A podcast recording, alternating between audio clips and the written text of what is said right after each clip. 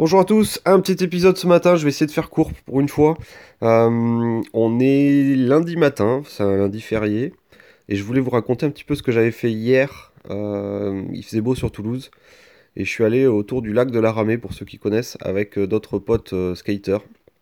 On est allé faire le tour du lac, et c'était euh, une petite balade qui était vachement sympa parce qu'il faisait beau. Bon, il y avait un peu de monde, mais, euh, mais c'était quand même euh, une bonne petite balade en skate. J'en ai fait d'ailleurs des petites photos et des vidéos sur mon compte Instagram.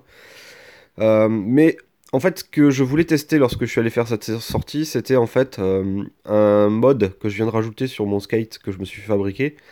on a la possibilité en fait avec, avec des petits firmware qui ont été fabriqués par la communauté des skaters électriques donc il y, a pas mal de mecs qui travaillent dans l'ombre, qui, font des trucs super sympas au niveau électronique, au niveau software. Et là, euh, hier, euh, je testais un réglage que j'avais fait sur mon, sur mon skate qui me permettait finalement d'économiser de la batterie. c'est un mode en fait éco que je déclenche en fait avec un smartphone. Donc le, le, mec a été tellement bon, c'est qu'il a, il a, il a créé une application sur smartphone. Le smartphone communique en Bluetooth avec la carte électronique du skate donc c'est un petit truc, un petit module que j'ai rajouté qui valait 10 euros. Et euh, ça me permet finalement de piloter euh, depuis le smartphone des modes euh, d'économie d'énergie ou des bridages du, skate. Donc je m'explique un petit peu. on est capable de, modifier quasiment en temps réel la puissance de la planche en termes de watts, donc la, puissance des moteurs. Donc on est capable de mettre par exemple une puissance très faible si on va prêter la planche à un débutant. Euh, donc on lui bride finalement la puissance pour être sûr qu'il va pas partir dans le décor à la première accélération. On peut aussi brider la vitesse. On peut brider aussi euh, des, paramètres qui sont un petit peu plus, euh, un petit peu plus experts.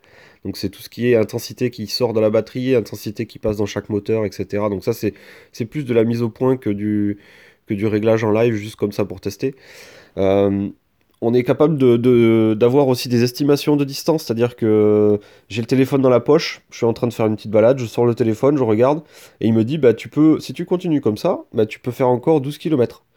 Donc euh, c'est basé un petit peu sur les mêmes principes que sur les voitures, hein. en fait, euh, l'application elle analyse euh, la consommation d'énergie qu'on a faite depuis le début, et elle voit combien d'ampères ou de wattheures qui reste dans la batterie.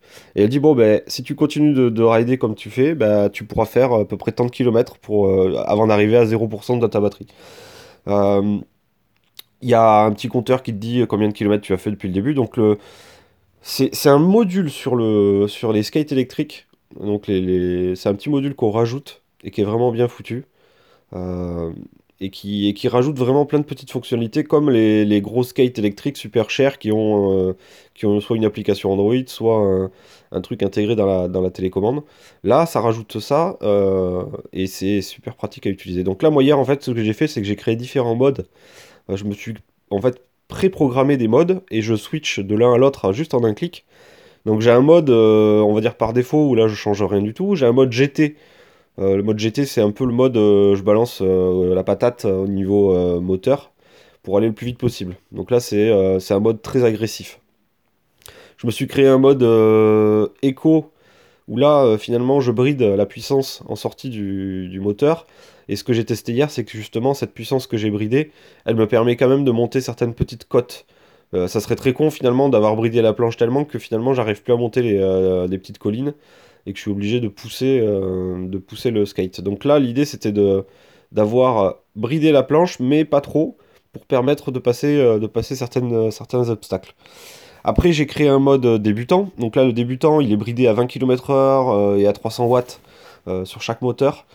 ça lui permet d'avoir un truc super cool pour apprendre. Euh, si, un jour je prête la planche à quelqu'un qui ne maîtrise pas, il a une accélération qui est vraiment très douce. Le freinage est suffisant pour, être, euh, pour que ça reste de la euh, sécurité, enfin sécurité avant tout quoi.